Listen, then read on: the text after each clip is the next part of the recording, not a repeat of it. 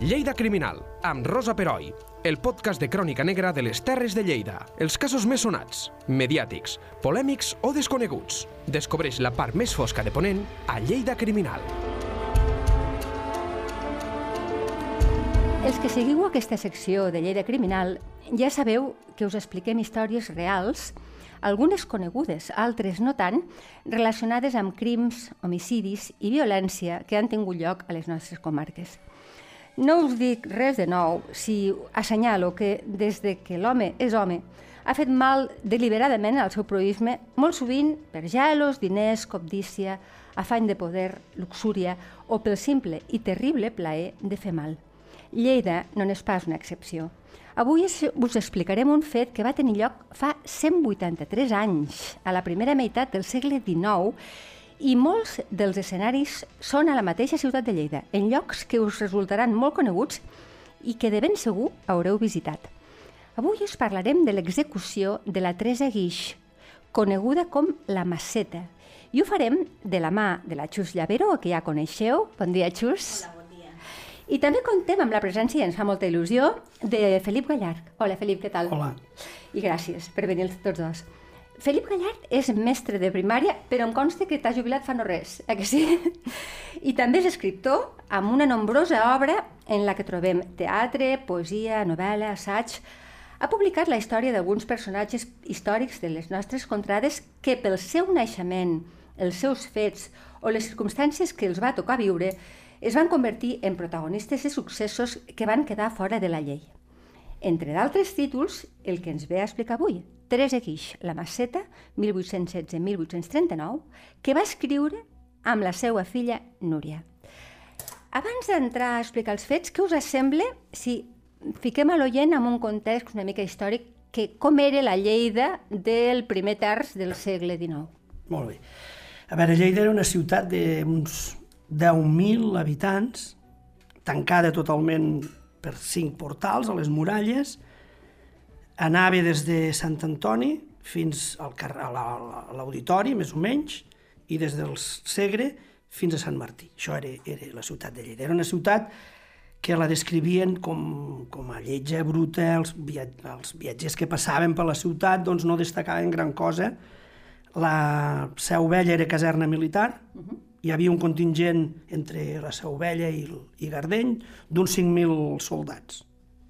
O sigui, que si hi havia, sumant els 10.000, la meitat eren, Ah, vale. eren militars. Ah, o sigui, la meitat dels 10.000 ja No, eren... no, no, no, 10.000 i 5.000. Val, d'acord. Déu-n'hi-do. Aquest, aquests, quan, aquests tercera part. soldats joves, de pas, uh -huh. doncs l'impacte a la ciutat era notable.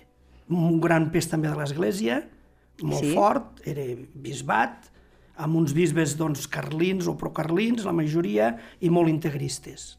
Val. eh, Tenim una combinació ja molt explosiva per entendre's, per, per començar a entendre què va passar. Mm, la situació de la dona també podríem fer cinc cèntims, perquè l'oient jove que ens escolti ara potser no entendrà què era, per, què era a, llei, a la llei del 1825 ser una adolescent, una noia pobra i adolescent. Bé, Lleida era una ciutat pagesa. Llavors els pagesos de Lleida anaven amb somera al camp i les dones, doncs les noies passaven... Hi havia un analfabetisme bestial, vull dir, el...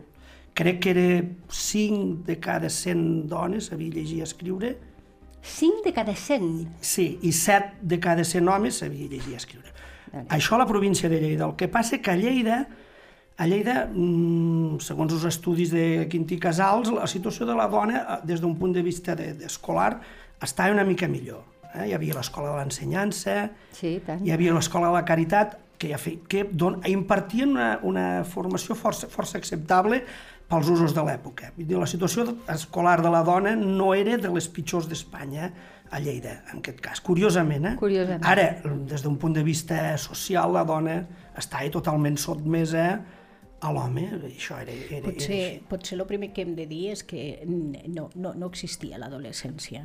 Vull dir, la, los, la, els joves passaven de ser nens a, a ser joves, eh, joves en edat de treball, en 9, 10 anys, fins i tot abans, precisament pel fet de, de ser pagesos. Eh, el, el, eren sempre explotacions familiars, en el que tots els braços eren, eren importants. La dona en, en aquestes famílies pageses el que solia fer era, eh, era un auxili tant en l'explotació eh, pagesa i sobretot el mercat el que solia anar era és la que s'encarregava d'anar al mercat. A vendre, a vendre tota vendre, la producció sí. del... Uh -huh. Però al mercat, eh? una, una, una altra cosa són les fires, és a dir, fer negoci no, feien els homes i el mercat s'encarregaven les dones.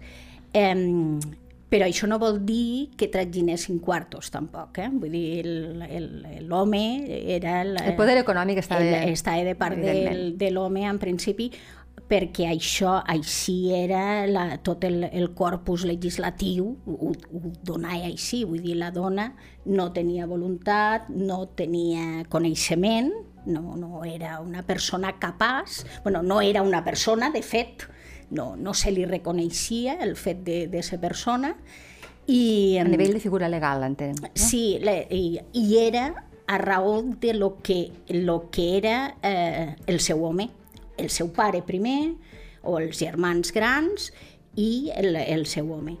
Eh, si l'home era pobre de necessitat, la dona era pobre de necessitat. Clar. Sí, sí. Li, eh, era això. La seva raó social era sempre, la, està enganxada sempre al destí de l'home que tenia la, la, seva, la responsabilitat d'ella. No? Era, la, el responsable era sempre el pare o el marit. Ara quan parlaves, i ara entrem en matèria, quan parlaves de que no existia l'adolescència, amb la Teresa Guix és un, és un cas claríssim perquè es casa amb 17 anys. Sí. O sigui, una nena. I es casa... Mm, com va anar el casament? Per què? Bueno, bueno, pot ser primer... Sí. Bueno, si vols, sí, sí, comencem. Comencem pel... Què és ella, sí. o sí, la seva bueno, vida? A veure, el, el personatge de la Maseta, clar, se superposa... La, la Maseta és una figura utilitzada pel poder, sobretot per la Iglesia, pel militar, perquè ella doncs, e-, és una dona que, que d'alguna manera es, es, es revolta contra tot, es fa explotar tot el, el, el context social i ideològic de l'època i això doncs no, no podia ser, era un mal exemple per totes les dones de Lleida i del país, i, i ella ho paga i ho paga molt car, eh? potser inconscientment, eh? potser no ho fa d'una forma conscient, però sí que la, la seva actitud doncs, e-, és, és, era intolerable pel poder. Llavors hi ha una visió tradicional i una visió romàntica de la Maseta. La visió romàntica va desaparèixer de Lleida fins a l'any 2005, que el François, Jean-François Botrel, que és un hispanista francès que s'interessa pel personatge de la Maseta, descobreix que, que hi havia un tal Eusebi Freixa que havia fet un, unes novel·les versificades de la Maseta on explica, que, que expliquen molt millor els fets del que la, la versió tradicional els expliqui, perquè la visió tradicional només se centra en la figura de la maseta, que, que ja ho veurem després, com a exemple per a les dones. Doncs del que els hi pot passar a les dones si fan com ella. Sí, sí, eh? I se'ls hi va de, de les mans, eh? sí. perquè curiosament se'ls hi va de les mans, però ja, ja ho saben reconduir amb molta habilitat. Parlem de la maceta, nena. Sí. Del, de la Aquí, família... De... A veure, la maceta naix el 24 de febrer de 1816. Eh? Situem-nos al 1816. O sigui, Lleida feia poc que havia hagut la guerra del francès, uh -huh. la, que eh, molts, molts deien que era la guerra de la independència. Sí. Lleida està totalment destruïda, o sigui, una part, tot el barri de la Magdalena, a partir d'una hi ha una explosió, que en diuen explosió del polvorí, queda, l'església queda anorreada, o sigui, una, una cinquena part de la ciutat totalment destruïda. Amb tots els anys col·laterals tota que vol dir. La part més antiga, la part noble de Lleida, era caserna militar, o sigui, la, la, la seu vella era caserna militar. I ella naix en, en aquest context, en, en un context de pobresa total. Sortia de, de, de la guerra del francès. La bategen el mateix dia, el 24 de febrer de 1816, perquè en aquella època, si un nen es moria sense batejar, anava als llims. Sí que després eh? van a Bolí i no fa gaire. Anava als llims, o sigui, sí, no, sí. i no sortia dels llims, eh? i les dones no hi anaven al bateig. Les dones, Clar, eh, al bateig hi anava el pare, hi anaven els padrins de bateig, i estava en quarantena, estava durant 40 dies, com que havia, havia concebut, i això es considerava impur, no seguia el, el mite de la Verge Maria, no? Llavors, sí, sí, la van sí. batejar el mateix dia. Per això també cal dir que és hasta, hasta el 62, hasta Sí. sí. el Vaticà II, eh, la dona, la mare no anava al, al bateig perquè es considerava impur, eh? Vull Sí. dir que no, no és una cosa del segle XIX, sinó que... El, Ha perdurat fins ben avi- fins molt, fins- molt fins recentment. al- I jo recordo que la figura dels llims eh, s'ha Sí, abolit fa molt poc, Fa molt eh? Vull dir El- el fet dels Ens llims- pensem que són molt moderns. A més a més, tenia un altre vessant física i era que no es podia enterrar en sagrat. Sí. I aleshores, el, eh, com que no havia estat batejat, pues s'enterrava... Eh, bueno, Fora, fora, extra, extra mur. Mm. Molt bé. Bé, era filla d'Antoni Balasc Mas, que Per era... això li ve Maceta, sí, perquè és sí, del el segon cognom. cognom del, el segon, del, del lo, pare. Lo Balasc era de Pons, per Balasc, i Mas per Lleida. O sigui, Mhm. el cognom que a Lleida coneixien era Mas, i li deien el Maset, i amb ella li, li diuen la Maseta, arrel d'això. I la, I la seva mare és de Isabel Mir i era natural de Preixana. Mhm. Per tant, o sigui, si, si fóssim estrictes, no hauria de ser Teresa Guix, hauria de ser Teresa Balasc. Sí, però en Però es coneixia quan la dona es casava, agafava el cognom de, de l'home, i llavors a tots els llibres de, de l'època se la coneix com Teresa Guix. I era la més gran de cinc germans, dos nenes i tres nens. Perdó, dues nenes i tres nens, sí. El pare es posa malalt a la nit del 12 de la nit del 19 al 20 de maig de 1828 i fa testament. El testament és important Sí. perquè ens dona molta informació de la maseta. Sabem que vivien en un pis d'una casa del Clot de les Monges, que, és una, que està a, prop de la plaça Sant, Sant Joan, per via d'empenyo. O sigui, estaven allí de, de, de, quasi bé de caritat. Sí. I eren pagesos molt humils. Bueno, I aquí comença el primer escamotejament històric. Eh? El pare nomena marmesó i tutor dels fills a la dona hi ha un personatge que es diu Salvador Montmany. Sí. Molt bé, això, fins aquí res a dir. Però resulta que la visió tradicional, que ens passen romansos, ens passen llibres edificants sobre la maseta, ens diu que el tutor de la maseta era un tal mossèn Portella, mossèn Anton Sí, Portella. que això a mi em va, no em va quedar clar quan vaig llegir això. Després ens ho aclariràs. Clar, i no, no és cert, perquè mossèn Portella, a l'any 1828, encara no era ni capellà. No era ni capellà, exacte. O sigui, ja tenim la, la, la primera engany que, que, que, la, que utilitza aquesta visió religiosa i tradicional en quant a la maseta. El pare mor el, el, pràcticament el mateix dia. Que als es mor 40 molt jove, 42 sí, sí, anys. Sí. Que... I clar, deixa vídua i cinc fills, I cinc fills molt petits. i la maseta amb 12 anys. 12 anyets. Amb 12 anys. Llavors, clar, aquest mossèn Anton Portella ens diu la visió tradicional que vivia, vivia amb, amb ells. Val. Però això no és cert. tutors, però això no, no és cert. és, això és... passarà després quan van a Borges. Val. que, que el mossèn Portella eh, és, és, lo nombren vicari a Borges, allí sí. Aleshores ja sí que ho és, Sí, vicari. sí, sí. Bé, la Maseta aprèn a llegir i a escriure, un fet que ja ho hem dit inusual, molt inusual, eh? penseu que l'any 1840 dels 900 pobles que hi havia a la província, en més de 300 no hi havia ni mestre. I, i l'analfabetisme al, al 95%. Per tant, o sigui que una dona... inusual que una dona sabés llegir, i, llegir, i, i llegir i escriure bé i interpretar un text perfectament i escriure cartes com ho feia la Maceta era un fet, i més una dona pobra i un fet absolutament inusual bé, el que més destaquen també les cròniques és que era preciosa la Però Maceta destacava per la seva bellesa, que era guapíssima. era extraordinària. Eh? A ve- A veure, a Lleida sempre s'ha dit que hi ha dos tipus de... Josep Pla ho diu, a la guia Ah, sí? de Catalunya, diu que... Diu, sí, us, us ho llegeixo, eh? El Josep. Pla està, a, està sentat allí al banc de la Paeria, que és el banc del Sinofós, diu, a Lleida les senyoretes són encantadores, admirablement formades, d'una gran bellesa. Hi ha, sento que em diuen, el tipus pirinenc, rosenc i esponerós, i el tipus morú, d'ulls negres, grossos i estàtics.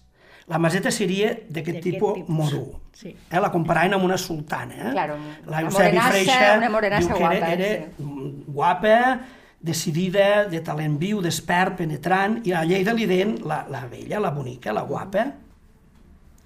Ara, ara la maceta la tenim a Borges Blanques, Sí. en la seva família, que a més a més està eh, vivint en el vicari, en aquest vicari que primer no hi era i després apareix.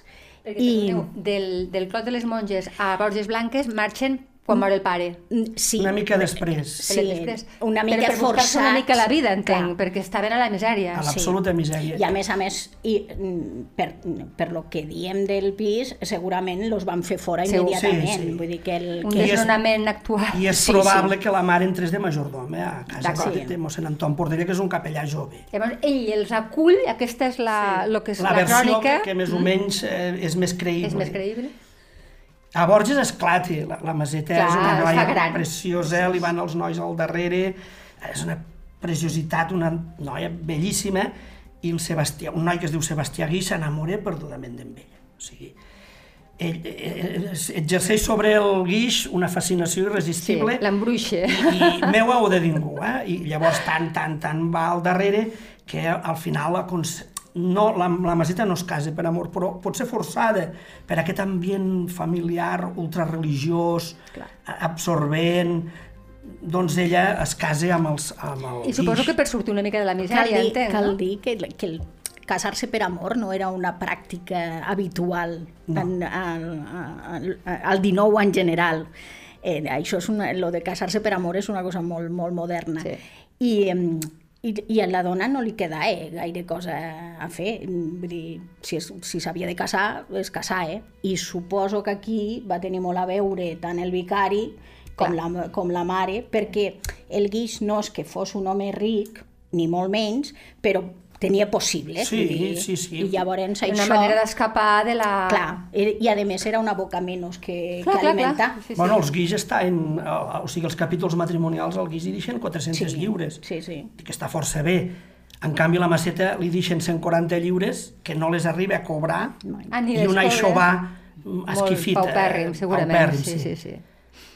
Bueno, Va, es casen. Es, Es casen casen. el 28 de setembre, Amb 17 anys ella, amb, amb o sigui, 17 anys, l'adolescència... amb 17 anys, es casen a Borges, mossèn Portella. Portella eh, fa la boda, i llavors, sigui el dia 29 es mor el rei Ferran VII, el pitjor rei de la Sí, història, tant. de, reconegut pels mateixos espanyols. Vull dir que costa, eh, ser el pitjor rei d'Espanya. Li deien el desitjat, però, Sí, no, però- sé, no sé per aquí. Però cal dir que és, eh, és eh, eh, l'únic que a Lleida té una rambla. Sí. Sí, Sí, sí. que... Cert, mira, és molt bona l'apreciació. I va, va, Per si- va abolir per si les, corts, algú- les Corts de Cádiz, va abolir tot el que... I- i va restablir la. Inquisició. La Inquisició i va donar peu a la Primera Guerra Carlina, a Carlina Sí. que eren absolutistes, Sí, és a dir, sí. que agafa un temps molt convuls tot això. O sigui, això també ho hem de posar en context. Clar, eh? clar, o sigui, és tot evident. el que explicarem a partir d'ara Exacte. és, I i està. esclata la Primera Guerra. La Primera Guerra Carlina és una guerra atroç, Mhm. és una guerra de- d'extermini, eh? o sigui, els carlins i els liberals, a qual més, més animal? És els talibans, eh? és això, eh? Allà, allà on van arrasen. Sí, sí, sí. O sigui, als, als pobles hi havia dos alcaldes, eh? un per quan venien els carlins i un quan, per quan venien els liberals. Vale, una partició absoluta i... No, no, no, no, no, no, No, Un Per confrontament. per evitar, per evitar doncs, represàlies. Sí. Era una mica una manera de, de curar-se en salut. Sí. O sigui, depenent, depenent de qui esperaven, Aleshores apareixia sortia un o altre. sortia l'altre. Sí, perquè- El que sí està clar és que apareixés qui apareixés, eh, els hi cobrarien tributs, se'ls hi emportarien la collita o bona part de la collita i si eh, s'enfadaven una mica potser ho cremaven tot. Sí. O sigui, que cosa bona no en feren cap, No, ni no, petita. no. Això Clar, ja... doncs si posem en context que des del 33 fins a l'any 1840 són set anys de guerra, d'una guerra que no hi ha front, eh? que el front està tot arreu. O sigui, el front podia ser a, a l'Horta, podia ser a Artesa, podia ser a Puigverd, podia ser als voltants, eh, hi ha cops... Els camins són insegurs perquè s'aprofita el fet de la, de la carlinada per a que els, els bandolers, que no se sap mai si són carlins o liberals, eh, també facin la seva. Vull dir, és un, és un ambient de- de- d'absoluta disbauxa en, en, en qüestió de violència. Sí. Per lo tant, vull dir, ja, ja es vivia violentament. Sí, sí, I, al, exacte, I sí. al límit, perquè qualsevol dia, en aquest cas sí, podia ser l'últim. I, I aquest militar que està a Lleida, doncs està lluitant, està en peu de guerra, Clar. estats d'excepció constants, vull dir, durant aquests set anys Catalunya està en un estat continu d'excepció, això que volia dir llei militar, i, i els judicis militars sí, sí. sempre hi ha un afusellament, vull dir que sempre acabaven malament, i aquest és Sí, una l'ambient... violència Que això potser absoluta. no n'han parlat prou, eh, d'aquesta mentalitat Clar, de guerra, clar. i, i que doncs, també hi ha un canvi molt gran la, la, la, que s'introdueix el liberalisme, les desamortitzacions, Sí, i la Iglesia comença a perdre paper, mm. comença a perdre, i es comença a I està, qüestionar. ja està enfadada. L'Església comença a perdre béns i paper, però està enfadada. I això tindrà moltes repercussions. I a Lleida també hi ha un, una minoria liberal molt interessant que es proposa canviar la ciutat, modernitzar-la i, i qüestiona el paper de la Iglesia. Vale, però estem en, I la aquest, maceta en aquí és molt important. Sí, és, és aquesta ebullició Sí. que ella és quan es casa i, eh, es, i, i, En i, els, aquest ma, i els context- anys de matrimoni. Clar, en aquest context, eh, Borges és, és un joc de guerra, és un joc de, de carlins i tal, i per alguna raó que no acabem de saber, la parella eh, decideix tornar-se a Lleida. Bueno, jo suposo, a, Lle a Borges hi ha un, el primer aixecament carlí que a Catalunya crec que és a Borges. D'acord. Hi ha un Joan Guix, el Guix, que s'aixeca, Que no té res a veure amb el... no, No ho ho sabem, sabem. podria ser, eh? vull dir, hi ha un, con- els cognoms, els pobles es repeteixen, Clar. i ell marxa per qüestions de guerra, se'n va ell era de simpaties carlines, el Sebastià Guix, i és possible que estigués embolicat amb aquest aixecament, és possible. Això històricament no ho podem afirmar, però Que, que hipotèticament potser van tornar a Lleida tornen a Lleida, era un de- lloc més segur, Sí, de seguretat. i un d'ofici. Llavors deixa de ser pagès i es fa traginer. Traginer, sí. Traginer i té contactes, o o sigui, sorteja els militars. Vale. Ostres. Sí. Ja tenim, eh? La, la, la... Traginer vol dir, eh, per, per eh, posar-lo una mica en, en, en context actual, seria un camioner d'ara. És a Sí, dir, sí. una persona que porta mercaderies d'un puesto a l'altre, Traginer, lo, que, lo que vol dir no, és, no passar totes les nits a casa, perquè, clar, mm, els camins són llargs i tal, I les estades són de Clar. dos, tres dies, probablement. i a més a més li dona una llibertat per a moure's sí. per tot el, el, El territori. El territori. Per tant, tenim la, la, la tempesta perfecta, diguéssim, Sí. que la tenim aquí. Ells se'n van a viure, crec que al Canyeret, Sí, sí. al carrer El Redó. Canyeret és, és una zona... O sigui, quan Lleida... És la zona pallesa, és la zona on les famílies que tenen eh, la, les propietats a les partides, les propietats en, en moltes cometes, perquè eren propietats superpetites, a les partides de l'Horta de Lleida, Sí. les partides que tots coneixem, eh, no hi vivien com ara les partides, vivien normalment al Canyeret, al Correu Vell, vull dir, i el Canyeret era un d'aquests barris de pagesos pobres eh, i que havien patit des de diversos segles eh, diferents guerres. I, per lo tant, eh, cases a mig, a mig construir, a mig destruir, vull dir, totes a, aquestes coses. És que a, partir de que es fa caserna militar la Seu Vella, tota la zona noble de Lleida desapareix. Llavors fan les, les, les, les muralles militars, hi ha una zona de seguretat que no, pot, no es pot edificar. Tota aquella gent que tenia cases a la- aquella zona, a los, los, com a Barcelona, eh, igual a, a la Ciutadella, Exacte. o sigui, una cinquena Sí, sí, part de exacte. Lleida desapareix Clar. i se'n van a viure allà on poden, al Canyeret o d'altres al carrer Major, que aixequen dos, diversos pisos, i Lleida encara es comprimeix molt més. Clar. O sigui, perd una cinquena part de, de la ciutat i, i molta gent se queda sense casa. O sigui, la història de Lleida, ara en parlàvem amb la Xus Albení, és una de les històries més dissortades d'Europa. No hi ha cap ciutat que el símbol més preuat el faci en caserna militar. Cert. I Lleida és- sempre és una mirat, cosa- sí. sempre la Seu Nova no l'ha mirat, la gent de No. ciutat sempre va mirar cap a la Seu Vella. És veritat, és veritat. I va ser caserna militar fins als anys 50. Sí, i tant. I va que- ser just allí, en aquella falda, és a dir, en, en tota la influència de tots aquests militars joves que estaven en aquesta caserna, que evidentment eh, es devien de fer notar, perquè ja, ja sabem el que són els soldats i es devien de fer notar. I un context de guerra. En context de guerra. I ella està, eh, la, la parella vivia just a sota, perquè el carrer Redola, a més, és, és un que, que va... No, Ja no és el- existeix. no existeix, però era... Eh, bueno, anar voltant eh, la- lo que era la seu, la part de... mm, Ara no, no sabria Voltava la, la, la, Sí. la plaça de Sant Joan. Redola vol Sí. dir re- com una ronda, eh, que Una ronda. rodar el, tot. Sí, sí.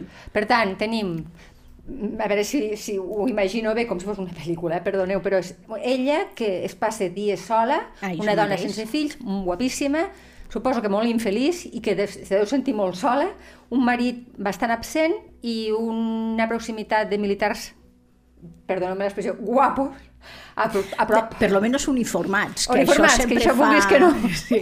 bueno, ja sabem que va tindre relacions amb, amb dos militars. Un cadet, que es deia José Álvarez, que era caporal del regiment primer lleuger, cadet, cadet, o sigui, cada companyia tenia un, havia d'ofertar un cadet, que era una manera de, de, de, de fer carrera militar. Els cadets només ho podien ser gent import, fills de famílies importants. Bones, sí, sí, cert. Llavors, a partir de- d'aquí anaven ascendint, al, al, al, al... hi havia dues formes de- d'ascendir, ser fill de nobles o per mèrits de guerra. D'acord.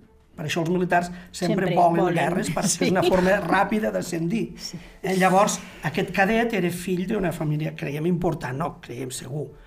Llavors era cadet. Els tres mosqueters, D'Artagnan era un cadet. Era cadet, sí, I era una forma que tenien els joves de fer carrera militar. I llavors també va tindre mm, relacions amb un tinent que, que això ho hem averiguat després, que era tinent de rei, que era un coronel, que es deia Ignacio Besa, que tenia uns 44-45 anys.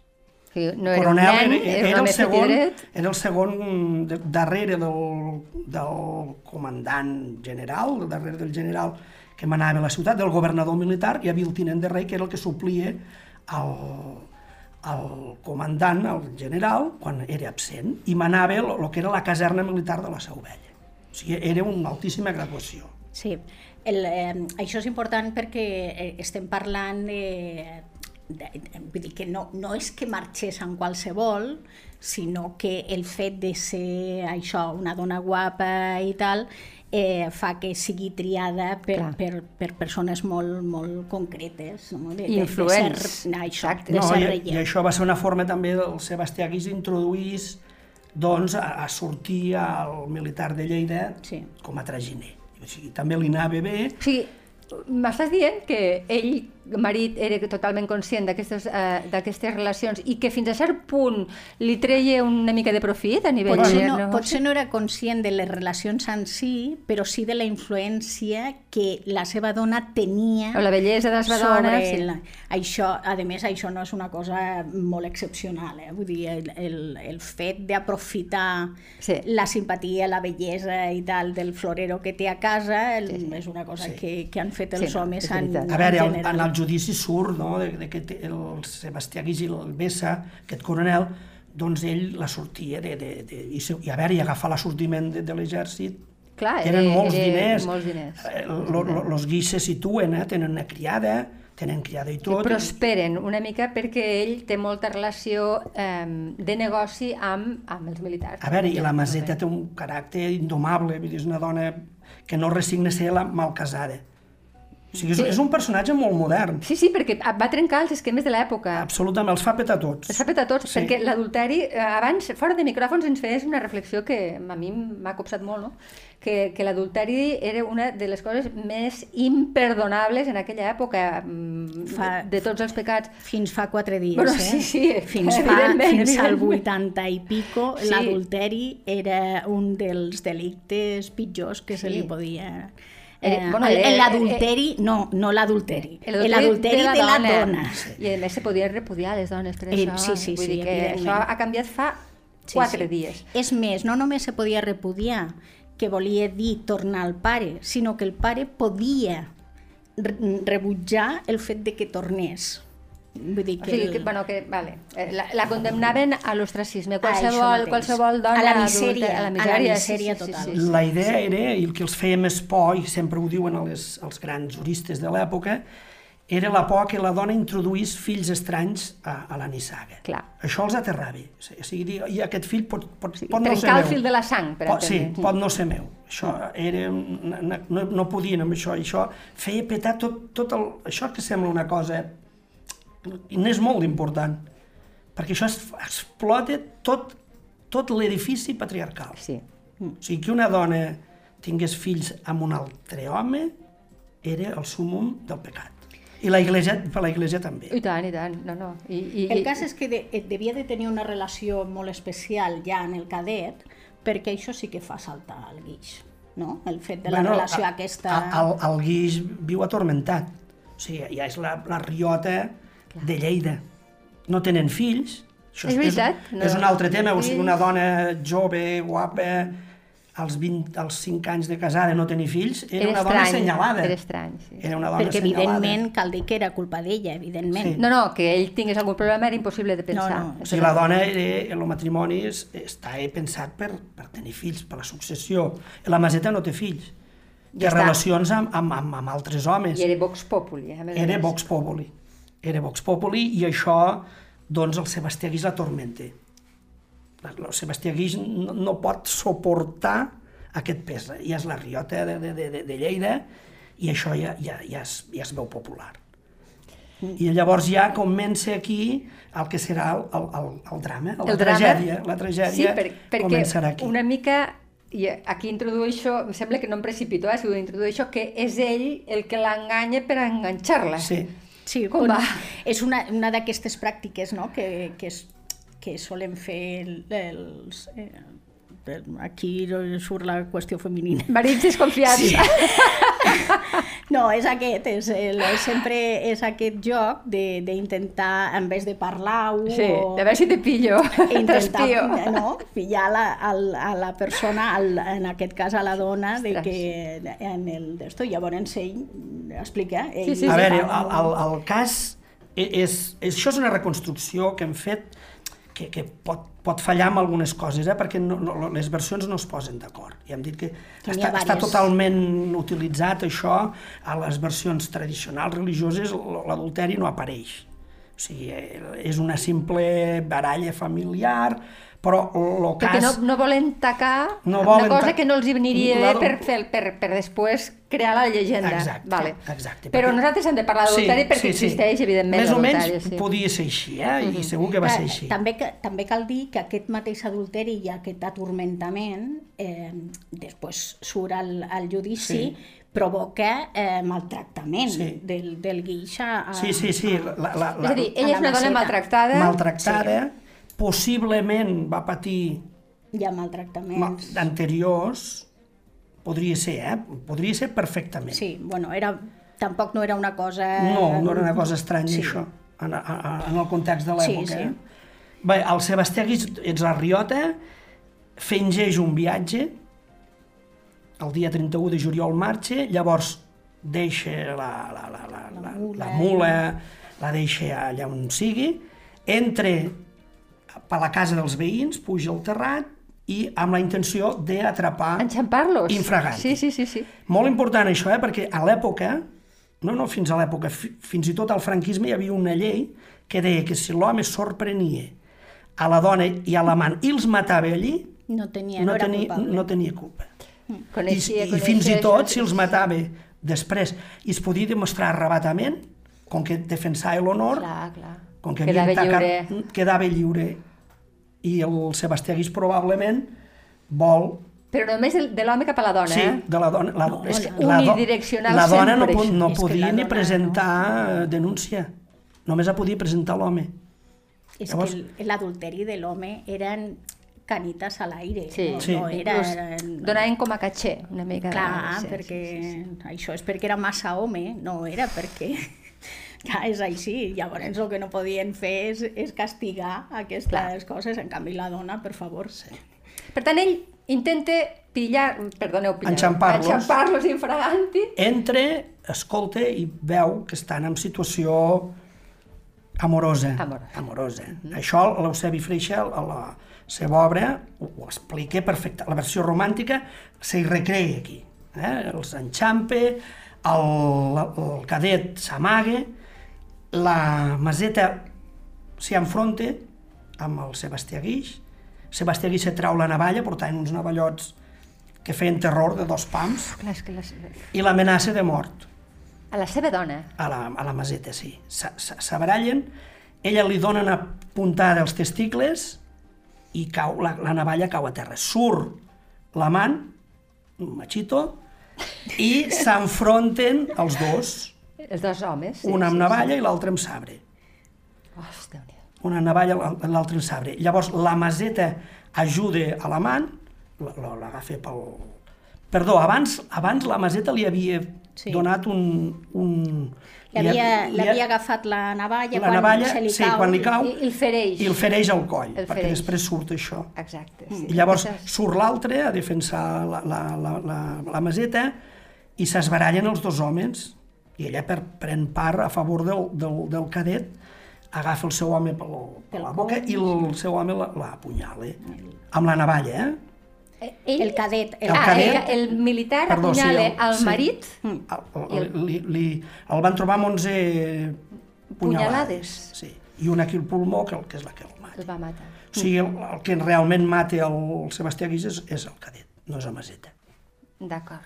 Però el cadet mm, es va fer fonedís. Sí, Sí. En canvi, amb ella... I la maceta mm, la van atrapar de seguida. sí. Molt bé. Aleshores, aquí ara queda la segona part, que jo no sé si voleu que ho fem en una altra, en una altra sessió. Potser, no, Eh, la, perquè bàsicament eh, podríem parlar de- en la segona sessió del judici, que I també més... com troben el cadàver, Clar. perquè és una cosa que també... mm, Això ens ho explicarà prou Sí. el Felip, però és Com- molt, molt... com troben Tremendo. el judici, els testimonis que hi ha i el que eh, genera no? el fet de voler blanquejar La tot imatge. aquest adulti, adulteri, totes aquestes coses que hem dit, perquè, justament perquè els hi trencaven tots Sí, aquests tots els esquemes. esquemes. Clar. I llavors I és- calia, Ho calia... arreglen de manera això. que els hi vagi a favor. Clar. Això ho veurem a la segona Ah, això mateix. part. Doncs moltíssimes gràcies. Us espero a la propera, a la propera trobada. Gràcies. Vinga. Lleida Criminal, amb Rosa Peroi. Cada dos divendres a lleida24.cat.